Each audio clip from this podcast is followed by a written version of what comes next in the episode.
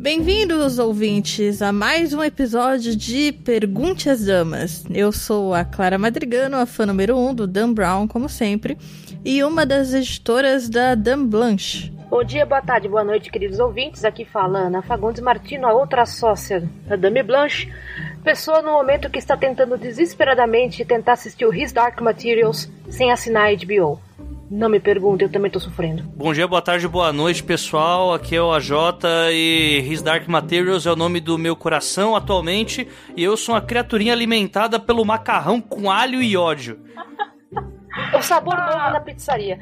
Uh, o AJ hoje, ele vai, ele vai ser uma dama que vai participar do nosso podcast, porque ele tem muito ódio para colocar para fora, né, AJ? Hoje eu tenho. Hoje a vida não está fácil. Hoje a vida não está fácil é o cacete. A vida não está fácil é nunca. Mas agora, olha, novembro tá de parabéns. Eu já datei o episódio.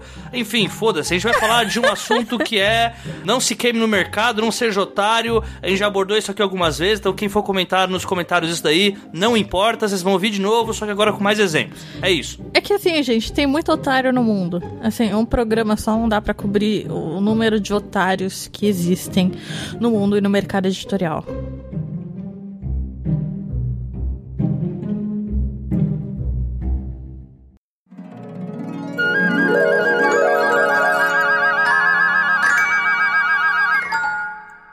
Pergunte às damas.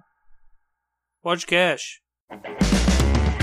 Mas antes de começar esse episódio do Pergunte às Damas, eu tenho alguns recados para passar para vocês, alguns recados rotineiros, que é o número 1, um, vai lá no iTunes Store ou nos agregadores de podcast e dê 5 estrelas para o Pergunte às Damas, para o 12 Trabalhos e para o Desafio X Máquina, pois isso facilita que o nosso conteúdo possa ser encontrado por demais escritores nas outras plataformas. Número 2, se você tem alguma dúvida sobre o mercado editorial e quer que ela seja respondida aqui, você pode enviar ela para o e-mail os12trabalhos@gmail.com. A gente também garante a confidencialidade dos autores das perguntas, ao menos que vocês peçam para serem citados no programa. E não se esqueçam, qualquer dúvida, pergunte às damas.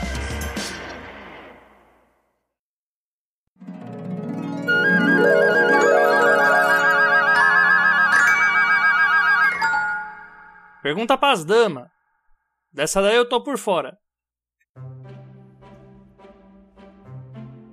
Como evitar ser um representante do departamento de vai dar merda? Não, não, não, não. Evitar não. É como. Como não ser parte, não ser o case, né, no, no, no, departamento de vai dar merda. Exatamente. É, o departamento de vai dar merda, né, que para quem não sabe, é aquele departamento que agências de publicidade dizem ter, mas a maioria não tem, todas deveriam, que previnem, por exemplo, você uh, ser a empresa que prega diversidade, mas só tem gente branca e hétero. Tipo isso. E algumas empresas têm o chamado departamento de contenção de contenção de danos ou avaliação de riscos, depende de onde você trabalha. contenção de danos é. Não, mas o pior é pra que depois assim... que a merda já aconteceu. Exatamente. Eu prefiro vai dar merda. Eu prefiro vai dar merda. O contenção de danos é uma coisa que eu tra... com a qual eu trabalhei no meu primeiro ano de, de RP. E foi uma coisa muito louca. O primeiro case que eu peguei com, ainda como júnior foi justamente com um caso que começou no Twitter. Quando o Twitter ainda não era tudo isso, nós estamos falando aí de 2012, mais ou menos. Nossa, quando o Twitter já não era tudo isso, já tinha Não, não ainda não era tudo isso. Estamos falando aí 2009 é, quando não era 2010, tudo... quando começou o Twitter mesmo. Que eu não vou dar nomes, porque até porque, como eu falei, 2009, faz tempo, né?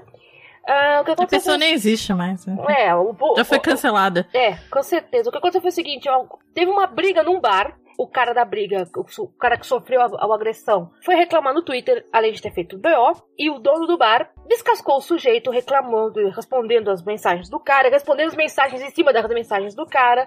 O que era para ser um negocinho do tamanho de uma azeitona virou um negocinho do tamanho da Espanha. E aí, como é que se limpa a bagunça? Então, o nosso episódio de hoje é como evitar ser este cara que pegou uma coisa que uma coisinha deste minúscula e acabou se queimando com todo mundo. Acredite, isso é perfeitamente possível. Mas vamos, vamos ser didáticos. Temos exemplos? Claro que temos. E aqui estão falando, vamos falar diretamente com a nossa colunista e setorista de tretas. Claro, o que, que você separou de exemplo pra gente do que não fazer nunca, jamais, em tempo algum? Que eu separei de exemplo, vocês vão criar uma impressão errônea de que eu fico caçando treta na internet, onde já se viu Olha aí, isso. ó. Você não foi caçar tretas, você foi pegar exemplos para usar no programa. Coisa diferente. E existe um ponto que eu sempre falei para as pessoas, a Clara, ela busca as tretas certas. Existem as tretas certas que dá para você é, realmente bater ali, não se prejudicar em cima disso, né? Você tá falando sobre algo que é justo. E existem as pessoas que criam as tretas. Essas aí que são o problema. Ah, gente, no mercado editorial, acho que o tipo de vai dar merda mais recorrente que os autores ignoram é a tal coisa de alguém disse não pra você, então você vai provar como aquela pessoa estava absolutamente certa em dizer não pra você, mostrando o idiota que você é em todas as redes sociais. Ou seja, Oi, você que não foi aceito na Unifenda e deixou de me seguir no Twitter, eu tô sabendo, viu? Nossa! ah, isso aconteceu? Mentira, não, assim, não, não, é- não é- eu não peguei raiva, não, mas achei peculiar. Ok. Pode ser uma coincidência? Pode ter sido, mas e-mails não são coincidências, né? Tipo, o cara mandar um e-mail pra você muito mal educado, reclamando que, olha, eu nem queria mesmo, sabe? Ainda acho que vocês são isso, isso e aquilo. Gente, isso aconteceu nos Estados Unidos. Isso acontece bastante nos Estados Unidos porque eles têm várias. Digamos que eles têm um histórico longo de treteiros no mercado literário. Mas isso aconteceu no início do ano. É um site especializado em resenhas de, de literatura especulativa. A literatura que nós costumamos discutir neste podcast, querida. Bom, e ele basicamente não gostou da resenha. Ele achou que a resenha não era lisonjeira o suficiente Oh. Pros dotes literários dele. Então ele decidiu mandar repetidos e-mails pra editora do site, falando que basicamente o livro dele era a coisa mais bonita do mundo. É, Steve Spielberg ia fazer um filme a respeito. Que... Oi? É. E assim, uma coisa maravilhosa, deliciosa a respeito deste site específico que faz resenhas literárias especulativas é que eles têm uma política que se você se você decide tretar com eles, ou seja, se você decide ser infantil, se você manda e-mail xingando eles, eles vão quebrar o seu anonimato e eles vão publicar o e-mail na íntegra no site deles. E eu acho isso maravilhoso. E o autor concorda com isso quando manda material pra resenha. Esse é, o ponto, Uhum. é, não é, uma, é uma Tá. política que você tem que clicar o botão pra dizer que Sim, concorda antes com do isso. autor enviar. Ou seja, o cara concordou. Ele esperou pela resenha, a resenha não foi do agrado dele, então ele decidiu que ele ia, sei lá, ele ia se mostrar, ele ia mostrar pro mundo inteiro o babaca que ele era e mandou realmente um e-mail de 30 páginas explicando como ele era um babaca e como o livro dele era muito bom e que ele não aceitava uma coisa dessas e, enfim, ele virou a, a piada do- do- da semana, naquela semana específica do início do ano. E agora algo me diz que o Spielberg não vai querer fazer o filme baseado no livro dele, hein, gente? Algo me diz assim de leve, né? Tá vendo? É assim que você se queima no mercado e com o Steven Spielberg. Sendo um gênio incompreendido. Sendo um gênio incompreendido. É tão clichê o gênio incompreendido, né? Tantos clichês legais, assim. Esse toda hora pra escritor é foda, sabe? Sei lá, escrevi bêbado porque a essência do meu talento tá ali, por isso eu mandei esse e-mail. Mas provavelmente não foi, era só um cara querendo revelar a verdade ao mundo.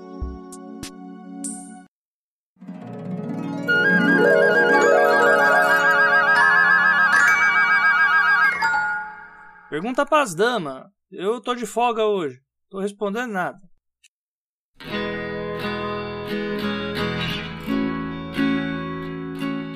É horrível a gente bater nessa tecla porque parece que nós queremos torturar os escritores amadores, mas gente, assim, o que vocês escrevem, na maior parte do tempo vai ser cocô. Mas assim, isso eu não tô falando pra porque eu tenho algo contra escritores iniciantes. Eu tô falando isso porque é o que acontece com todo mundo. 90% do que eu escrevo é cocô, tenho certeza disso. E quando você decide mandar o seu livro pra alguém, mesmo que ele esteja super polido, mesmo que ele não tenha sido autopublicado, mas digamos, mesmo que ele tenha passado pelo crivo de uma editora super tradicional, sei lá, coleciona prêmios e tal, e você manda pra alguém resenhar e a resenha que você recebe não é uma resenha favorável ao seu livro, você vai sempre parecer um babaca se você for lá brigar com a pessoa e dizer que ela tá errada na opinião dela, porque sei lá, ah não, meu livro ganhou um prêmio quando eu tinha 15 anos eu ganhei uma medalhinha na escola, não sei, porque eu escrevi um gibi. Eu lembro de um recente do Stephen King, por incrível que pareça. Você pode não concordar que Stephen King é um bom autor ou não, vai do seu gosto. Mas não tem como discordar que ele é um nome pesado. Ele comentou assim no Twitter dele: Olha, vai chegar o dia em que alguma coisa que eu escrevi, produzi, ou de alguma forma fiz parte, vai receber uma crítica legal no AV Club, que é um site nos Estados Unidos que faz resenhas, né? De ficção. Esse dia vai chegar. Eu não tô esperando que isso aconteça dessa, ainda hoje. Aí todo mundo ficou assim: nossa, mas eles criticaram o Stephen King. Eles não gostaram do Stephen King. Ele respondeu: é, eles não gostam. E aí? Vou prender a respiração até os caras publicarem uma resenha positiva a meu respeito? Não vou perder meu tempo. E tá tudo bem. Tá tudo bem. Tá tudo bem. É que assim, uma coisa que eu sempre bato essa tecla no, no na newsletter, a crítica é para do autor para um público específico que pode ser o público do seu livro ou não. Né? Não é sobre você pessoalmente. O cara não tá xingando a você, a sua mãe, o seu modo a sua posição política ou o seu modo como você penteia o cabelo. Não é pessoal. E se for pessoal, você é processo sujeito por difamação e calúnia, se, se necessário. Não responde à crítica, ela não é para você. Ela não é sobre você, né? É sobre o seu trabalho. Claro que a gente fica doído, claro que a gente tem vontade de tirar a roupa, né? Tirar a roupa pisar em cima, ter ataque de pelanca. Mas e assim, eu entendo que o Stephen King é um cara que ele não precisa de resenhas para vender, porque qualquer coisa que ele faça as pessoas vão comprar. Então, se um site ou outro simplesmente não gosta do que ele faz, tá, ele vai continuar embolsando dinheiro do mesmo jeito. Eu entendo, portanto, que para um autor que começou agora, resenhas são importantes, porque mas se além de você já ter uma resenha desfavorável ao seu livro, você decide dar um ataque de pelanca em cima da pessoa que resenhou, eh, vamos dizer que você está apenas selando o seu destino e convencendo qualquer pessoa que lê aquela resenha e o seu posterior ataque de que não vale a pena investir em um autor como você. Não existe sucesso universal e não existe fracasso universal. Quando tudo mais falhar, pense que até o Jean-Claude Van Damme. Nem o Dan Brown, acredito. Nem o Dan Brown, até o Jean-Claude é, Van Damme tem fãs. Ah, e acabei de arranjar, arranjar encrenca com os fãs do Jean-Claude Van Damme. Enfim, o fato é que assim, ok, você não vai tretar com. Não trete com o, o, o resenhista. Ponto número dois, não trete com as editoras. Se você tem uma opinião a respeito das editoras que realmente você precisa contar para o mundo, é, assim, sobre lista negra, o que que eu vou dizer? Porque a gente tem uma lista negra na Dan Blanche. Temos? Por exemplo, a gente não publica o Dan Brown. Ah, boa. A gente não publica. Se o Dan Brown quiser publicar com a gente, eu infelizmente vou ter que dizer não. O que eu vou fazer? Nós não temos uma lista negra. Se, e se tem o River comeu, porque eu nunca vi. Assim, a minha lista negra se baseia no seguinte: se a pessoa não gosta de cachorro, não vai ser publicada. Isso aí já é, uma, é um nível básico, né? Você, você tem bichos de estimação? Qual é a sua opinião a respeito do Star Trek versus Star Wars? Você Peraí, peraí. Ei, não, é isso, nenhum, eu perguntei a opinião, não é pra gostar nem de um nem de outro. Não, e tem também aquelas coincidências bem bizarras, né, que geralmente rolam também. Por exemplo, a pessoa ela vai publicar na antologia uh, contos folclóricos, vai. Né? Vamos, vamos colocar aqui. Eu não sei se existe essa antologia, é fictícia, tá, gente? Coloque o nome que você achar melhor, porque o, exemplo vale para qualquer coisa. E aí a pessoa já foi aceita, vai ser publicada na antologia sem pagar, por favor, porque, né? Não vamos também fazer é. a pessoa se render pra picareta, mas aí viraliza um, uma thread dela no Twitter falando por que, que o folclore brasileiro não é importante pra porra nenhuma e que folclore não é nada e é só um monte de bichinho do Monteiro Lobato. E aí isso viraliza negativamente, ela começa a ser grossa com as pessoas. As chances de tirarem ela pelo simples fato de que isso vai atrapalhar o produto é gigantesca. Né? Isso acontece por motivos mercadológicos, motivos de noção, motivos de incoerência, né? Eu, ah, eu vou publicar na numa editora que, né, que se chama Dan Blanche, por exemplo, né? E aí eu sou um puta de um machista escroto, né? Cara, assim, é meio óbvio que não vai rolar, né, gente? É, ninguém quer ser ninguém quer a sua imagem associada por tabela a confusões desse tipo. E se você, a gente não tem lista negra, mas a gente tem bom senso. A gente tem bom senso. A gente checa, e eu conheço todo editor que você trabalhar no mercado de aquisição de texto vai falar a mesma coisa. A gente checa, sim, as redes sociais da pessoa, justamente porque eu não quero ter esse tipo de dor de cabeça comigo. Agora, ah, isso torna liberdade de expressão, etc, etc, são básicas de diplomacia. Você, tem, você está livre para falar, mas não está livre das consequências do que você fala. Liberdade de expressão uhum. vai dos dois, do, do, dos dois termos da palavra. Cuidado com, cuidado com o que você fala, e se você fala, vai ter que bancar. Isso significa que às vezes você, as suas opiniões polêmicas vão te fazer perder contratos, contatos, né? Amigos.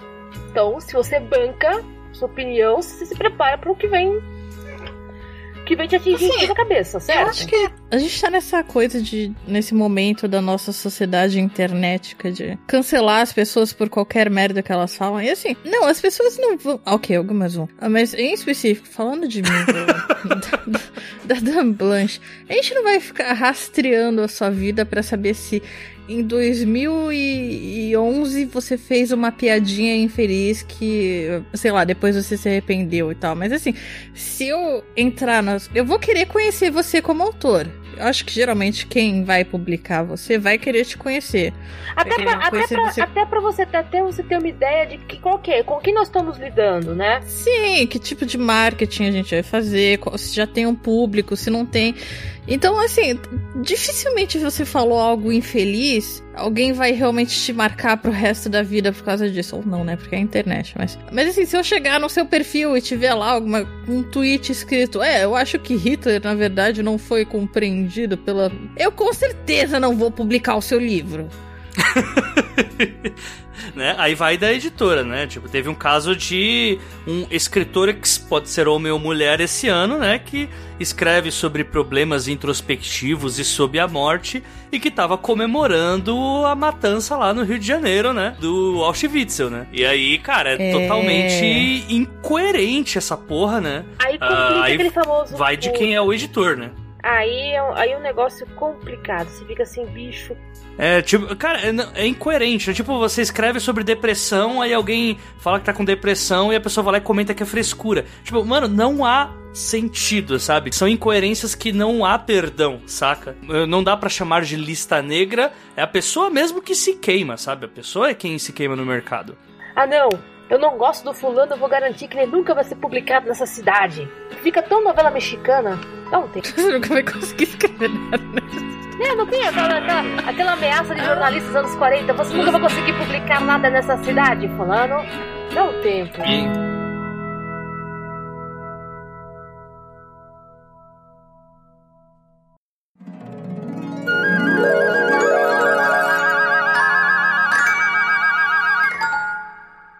Pergunta pras damas. Eu agora tô pegando roupa no varal. Beijo.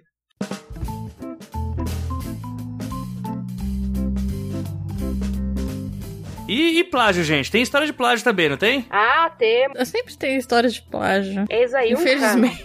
Não, aqui no Brasil, acho que faz tempo que eu não pego uma história de plágio. Não, mas sempre temos o mais recente, né? Que é o Copy Paste Chris.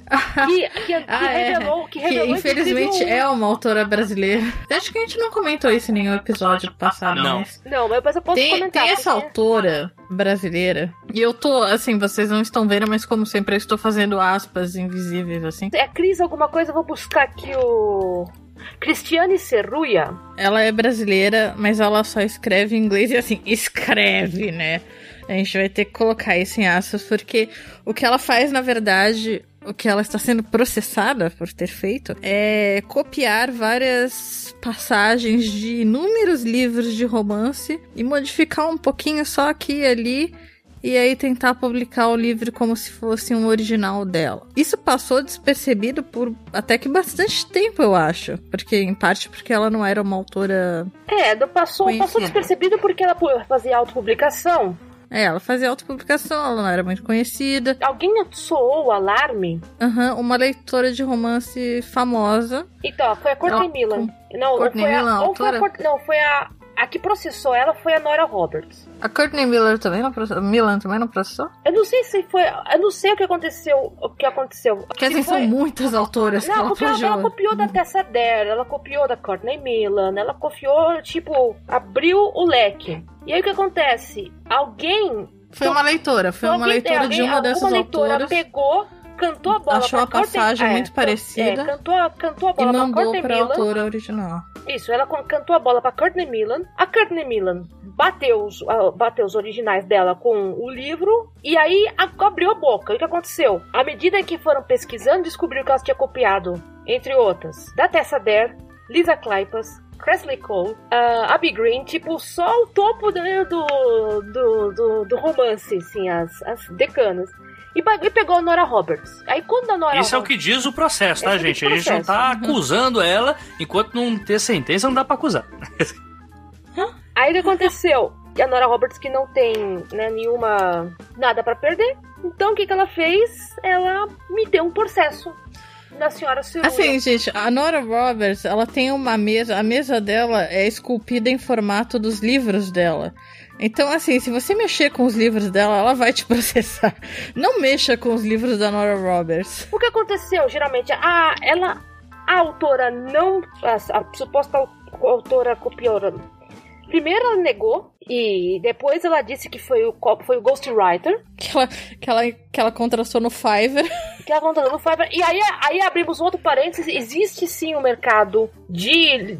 Eu não posso dizer em outros, em outros gêneros, mas posso falar de romance, de banca de jornal, porque eu sou público consumidor, sim, me processem. Existe um mercado negro de livros prontos para serem vendidos na Amazon. Que o cara vende o livro, vende os personagens, tipo, olha, tá aqui é o, per- é o, é o formulaico assim, assim, assado, Vendo, portanto, o cara escreve pra vender para outras pessoas ganharem o crédito. Isso existe, ok? Romance de banca, em seu sentido mais puro da- da- das palavras, ainda existe. Existe e dá uma grana muito grande. Gente, Olha, dava pra gente fazer um episódio só do mercado hot da Amazon que entra nesse mesmo esquema aí de romance de banca, só que com toda uma roupagem assim por Hot. trás, com todas essas paradas de livros prontos sendo vendidos já. É, o, o mercado Aham. do mercado de romance de banca jornal, ele ainda é muito forte na banca de jornal, sim. A HarperCollins e a Harlequin estão gastando uma grana violenta nisso, mas eles também estão mudando pra internet.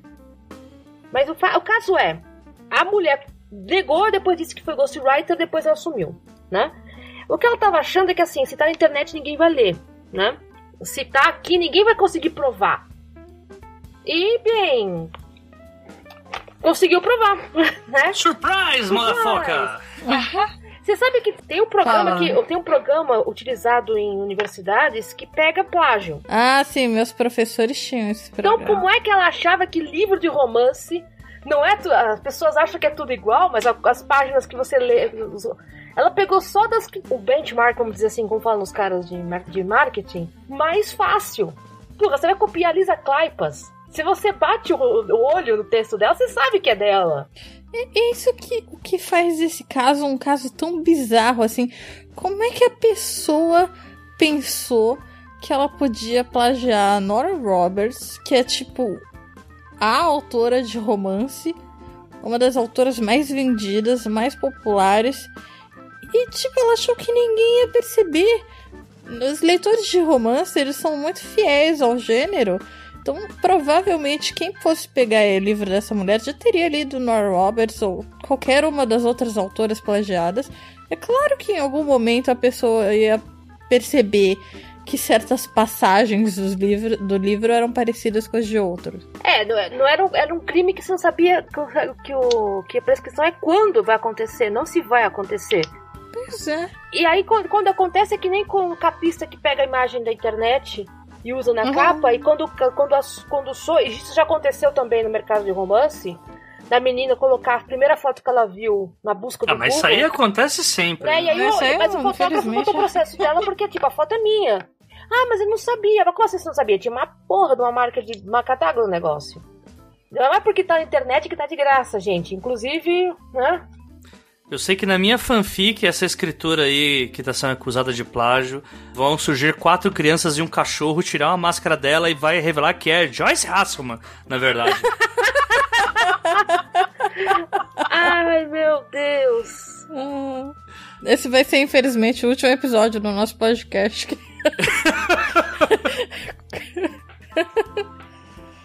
E o pior é que vai ser episódio 13, viu? Só pra deixar claro.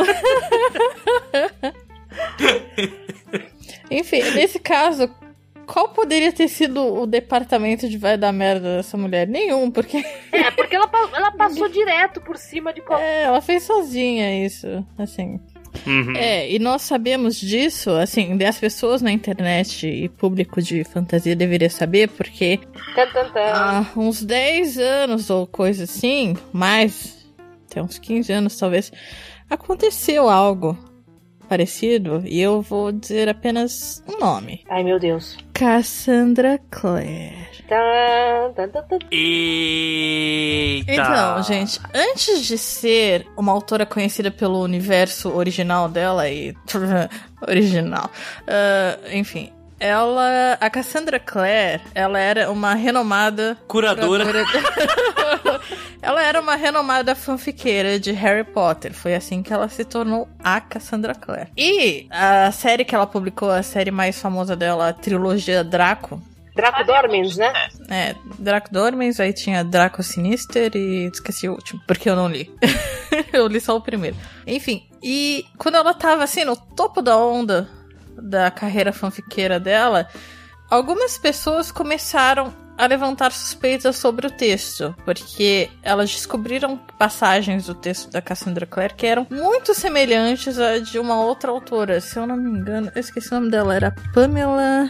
É uma autora de fantasia dos anos 80, alguma coisa. Enfim, é uma, uma outra autora. Eram passagens inteiras, assim, que ela, a Cassandra Clare mudava só um, um pouquinho, ou quase nada, pra encaixar dentro da fanfic dela. Então a fanfic dela era tipo um Frankenstein, que era metade. Não, não vou nem Hum. dizer metade, mas era texto dela, mas ela também colocava texto de outras pessoas. E todo mundo ficava. Ah, os fãs da Cassandra Clare, né? As claretes. Ah, mas é só uma fanfic, ela não tá ganhando nada. E não, a Cassandra Clare, ela foi expulsa de um dos maiores sites de fanfic de Harry Potter na época, porque era uma violação de direitos autorais. Ela não tava ganhando nada, exceto a fama dela, né? Ela não tava ganhando nada em termos de venda, a fanfic não estava sendo comercializada, mas tinha passagens, obviamente, plagiadas que ela tava passando como se fossem dela, no nome dela. Olha aí, gente, e isso num, num grupo em que não é banido nem quem faz romance entre Hermione e Draco Malfoy, que é um pecado. Gente, assim, a Cassandra Clare, ela escreveu uma fanfic de romance entre o, o Rony e a Gina. ok, temos um problema que as casas, tipo... E aí ela pegou o título dessa fanfic e deu esse mesmo título pra série original que ela lançou depois. Uau! Uau! Mas é o que? O nome é Game of Witchers? Espero não ter traumatizado nenhum fã da Cassandra Clare. Eu Nossa, não nem os fãs de. Rony e Gina, por favor. Ah, ah, é, quando, quando, quando esse, quando esse episódio for publicado, o AJ vai receber outro, outro e-mail de um fã da Cassandra.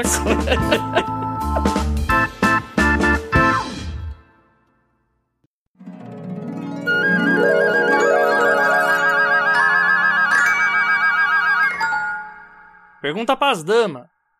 Dessa daí eu tô por fora.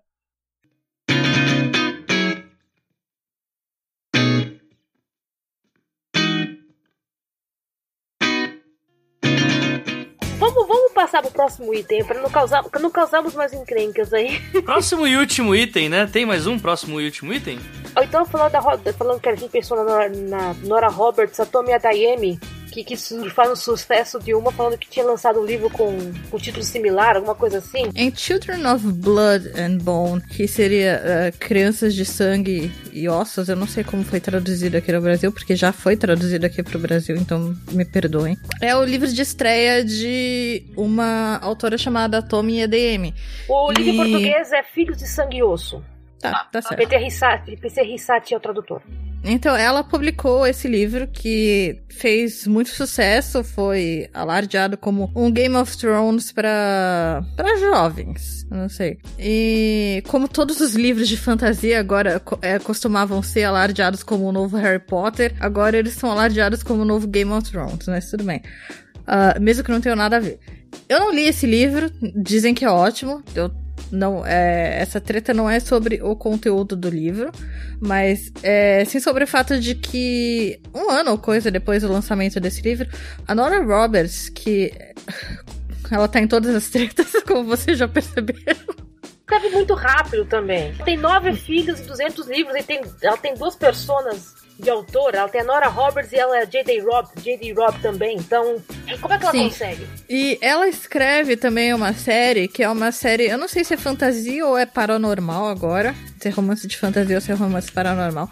Mas enfim, ela escreve uma, uma série e eu acho que o título do livro era Of Blood and Bone.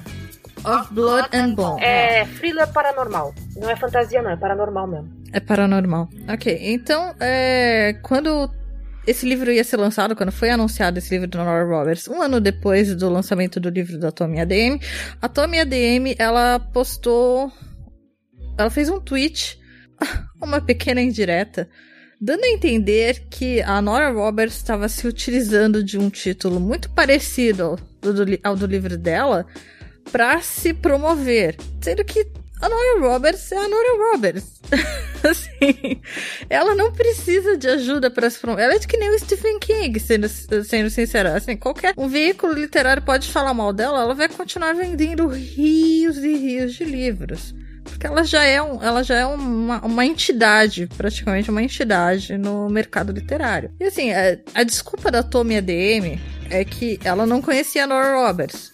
Ok, ok. ok, ok, eu não, eu não vou dizer que ela que é verdade ou não, não sei. Mas eu acredito, ok? Ela não conhecia a Nora Roberts. E ela decidiu dar essa indireta porque gratuitamente e rolou uma polêmica toda, uma enorme polêmica desnecessária no Twitter e das pessoas, obviamente os fãs da Nora Roberts querendo massacrar a Tommy DM, os fãs da Tommy DM querendo lutar com espadas com os fãs da, da Nora Roberts. E assim, tudo isso porque alguém não pensou, hum, acho que isso vai dar merda. Acho que acusar uma autora super estabelecida de estar querendo surfar na sua onda porque os títulos de vocês são remotamente similares e usam a palavra blood and bone, uma palavra, duas palavras que vêm sendo repetidas no mundo do young adult há pelo menos 10 anos em todos os títulos possíveis. Assim, eu acho que é, eu acho que é um pouco demais, Tommy ADM, você fazer um tweet assim para todas as pessoas que te seguem, dando a entender que a Nora Roberts tá querendo de alguma forma se aproveitar da sua fama. Esse é o tipo de vai dar merda. Com certeza, com certeza. Às vezes os títulos aparecem e você fica meio na dúvida. Por exemplo, teve os Sete Maridos de Evelyn Hugo, e na mesma época, tipo, meses de diferença, teve The Seven Deaths of Evelyn Hardcastle. Tipo, os dois livros hum. não tem nada a ver um com o outro, em maneira nenhuma. As Sete Mortes de Evelyn, Evelyn Hardcastle, tipo, o cara é um tipo, tipo, dia da marmota, que o cara morre reencarna em outra pessoa e assim sucessivamente. É o contrário completo dos Sete Maridos da, da senhora Evelyn Hugo, que é o baita de um livro, diga-se de passagem, mas ficar os tipos parecidos, então deu uma. As, as editoras vai ficar uma coisa meio constrangida, mas como quem foi lançado primeiro foi o Evelyn Hugo, o que aconteceu? A, a, versão americana é The Seven and a Half Deaths of Evelyn Hardcastle. Mudaram o título pra não ficar muito em cima. Quando essas coisas acontecem, acontece. Você, ups, desculpe-me, né? Você, como a própria Nora Roberts falou pra revista Forbes, você não tem como fazer um copyright de um título. Uhum né? Se, se pudesse, seria impossível publicar. Já esgotaram todos os títulos possíveis. E olha porque eu tô falando isso porque recentemente eu soube de um livro que se chama é, Meu Namorado Sexy Pterodáctilo. Não é, você não tá falando do Chuck Tingle de novo, né? não, não é o Chuck Tingle. É um assunto não. bastante recorrente aqui no podcast, né? meu, não, meu namorado pterodáctilo sexy. É. Alguma coisa assim. Hot pterodactyl boyfriend, alguma coisa assim. Jesus. É um YA, gente. É um YA. Meu Deus. Cima, eu não faço a mínima ideia do que tá acontecendo no mundo do AE, gente. Depois do, depois do Lucas contar a história lá do Boto, gente, eu já não duvido mais de nada. Depois daquela do Boto. Esse exemplo, mais do que o da Copy Pass Chris, é realmente a, a pessoa tinha que ter um departamento de dar merda, assim, especialmente a Tommy AM, que tá fazendo bastante sucesso e que eu presumo que ela seja assessorada por alguém. Eu suponho, né? É. Sabe, alguém tem que dar uns toques nos, nos autores, assim. Um agente, sei lá, o agente vê o que o autor acabou de postar no Twitter e vai lá, amiga, olha que você tá falando da Nora Roberts. não é assim, não. É, Nossa. é o famoso pense antes de digitar. E depois que você digitou, pense antes de clicar o botão, né? A gente, quando eu trabalhava pro UOL, a gente tinha vontade de colocar um aviso no, na caixa de comentários que era assim: antes de comentar, verifique se você tem louça na pia. Claro que a gente não poderia fazer isso porque, né, pega mal, mas antes de você twittar, verifique se você já está com louça para lavar na pia. Deixa a briga para outra hora. Todo mundo vai ficar contente, até você, juro.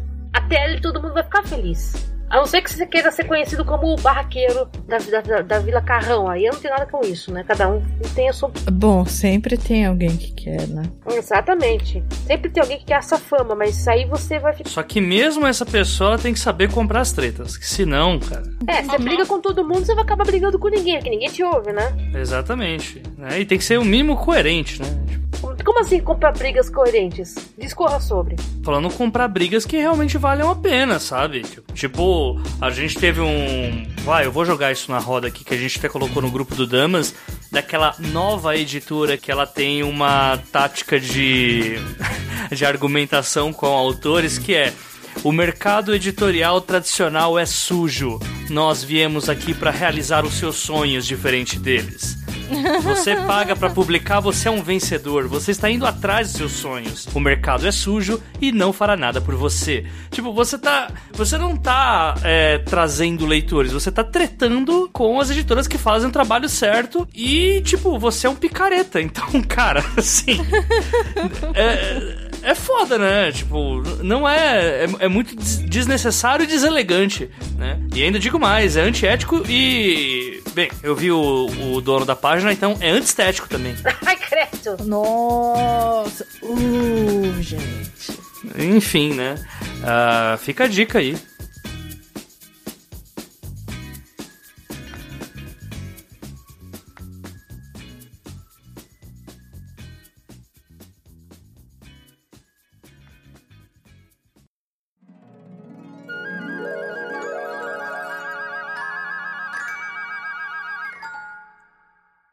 Às damas. Podcast. Pessoas, espero que vocês façam proveito dessas dicas que nós demos aqui. Por exemplo, não queiram plagiar a Nora Roberts. Ah, Não plagiem ninguém, por favor, mas. É. Não, não plagiar alguém que rouba briga. É é melhor não fazer isso. Até eu aprendi um pouquinho hoje, porque eu nunca sei o limite do plágio. No mercado editorial é assim, né, gente? É, é essa bagunça e a ideia é fazer com que, ou pelo menos lutar um pouquinho para que ele se torne sempre um lugar é, melhor. Felizmente, eu acredito que nós temos pessoas de bom senso, mais pessoas de bom senso do que nós temos pessoas eh, malucas.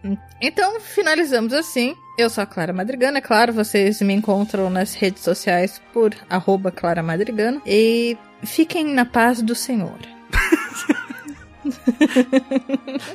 Aqui fica a Ana Fagundes Martino com a sugestão de sempre, por favor, pensem antes de twittar. Sejam, sejam pessoas excelentes, sejam, né, como diriam Billy e Ted, sejam excelentes uns com os outros. Vocês acham minhas redes sociais, Instagram, Twitter, no- newsletter, o Diaba 4 em anamartino.com, Ana com dois N's. Ah, eu tô com um texto numa coletânea nova que, tá, que saiu aí por esses dias, histórias mais ou menos assustadoras. Faço parte de um grupo de oito autores que resolveram ah, brincar um pouco com os cânones do terror. O Halloween já O passou. tema é boleto. Ah, sabe que, você sabe que a gente tem Casa Assombrada, tem Papafigo, tem vampiro. Eu peguei o Vampiro, tem Bruxa de Blair. Então estamos aí com, com um grupo seleto do terror, fantasia e ficção científica. Nós estamos nas boas casas do ramo aí com histórias mais ou menos assustadoras. O Halloween já passou, mas para tomar susto e dar risada, tá sempre presente. Se, quem lê, por favor, tá com ficha no Scooby, tá com ficha no Goodreads. Manda um oi, essas coisas do gênero. De novo, anamartino.com para todas as minhas redes sociais. Eu moro no país Twitter, mas eu sou uma pessoa civilizada. Eu posto fotos de gatinho e falo meu NaNoWriMo. Você nem tem gato. Eu subi, eu subi louco da minha mãe. Posso ter gato em casa. Infelizmente, nem gato nem cachorro, mas eu subloco os bichinhos de estimação da minha sogra, da minha mãe, das minhas irmãs. Dou amor, Não é carinho, isso. levo pra passear. É a, é a tia que pega o sobrinho e devolve quando tá chorando. Não, até que eu não devolvo quando eu choro, eu gosto dos meus sobrinhos. E gosto dos cachorros também, só não posso ter em casa, é um problema sério, mas é outra história. É igual eu com criança. O Lucas gosta de você. Meu, meu, meu jabá, né? Não sei se precisa, mas meu jabá, olha só, eu fazendo jabá no Pergunte às Damas, veja aí. Eu tô aqui no feed mesmo, gente. Vocês estão escutando Pergunte às Damas. Uh, um episódio antes ou um depois vai ter um 12 trabalhos, que é o meu podcast. E escuta lá, gente. Escuta lá que eu entrevisto os escritores e tal. Uh, eu tô com campanha no Catarse, catarse.com barra Metalmancer, que é uma antologia de heavy metal, bruxaria e satanagens. Por favor, não confundir com sacanagens, mas se quiser também pode, porque tem. E a gente tá com 40% da meta, e aí tem conto meu lá, no meu ambiente preferido, que é em exorcismo igreja neopentecostal de pastor corrupto. Então vai ter demônio, vai ter anjo, vai ter satanás, e vai ter um monte de coisa lá de terror, só que com um riso e deboche da periferia. Então, quem quiser ver essa história, dá uma olhada lá, contribui, se bater 100% da meta, eu vou ficar feliz, porque é antologia de gente de bem, então eles pagam os autores. Então, assim, é, contribuam lá que vocês vão estar me ajudando também, ajudando todos os escritores lá e o pessoal que está gerindo de uma forma legal. E fora isso, acho que dá pra gente colocar as redes sociais estão na página do, do Audiocosmo. E acho que a moral da história é que o mercado editorial é uma bagunça, mas não é terra de ninguém. É isso aí. Qualquer coisa, dúvida, questão sobre o mundo editorial, textos iniciantes, questões prementes, isso é bonito, hein? Sobre como proceder com para publicar ou não seu texto, pergunte às damas. Estamos aqui para isso. E se você quiser plagiar Nora Robert, não pergunte às damas. Não pergunte às damas, faça por sua própria conta e risco. E aí, gostaram do episódio? Se você quiser, é possível ajudar o Pergunte às Damas a continuar no ar. Tudo isso a partir do padrim.com.br barra 12 trabalhos. E a partir da categoria bronze, você contará com episódios exclusivos do Pergunte às Damas. Sempre lembrando que é você quem faz a pauta deste podcast, enviando suas perguntas para os12trabalhos.gmail.com. O 12 é número. Obrigado por ter ouvido até aqui e até a próxima.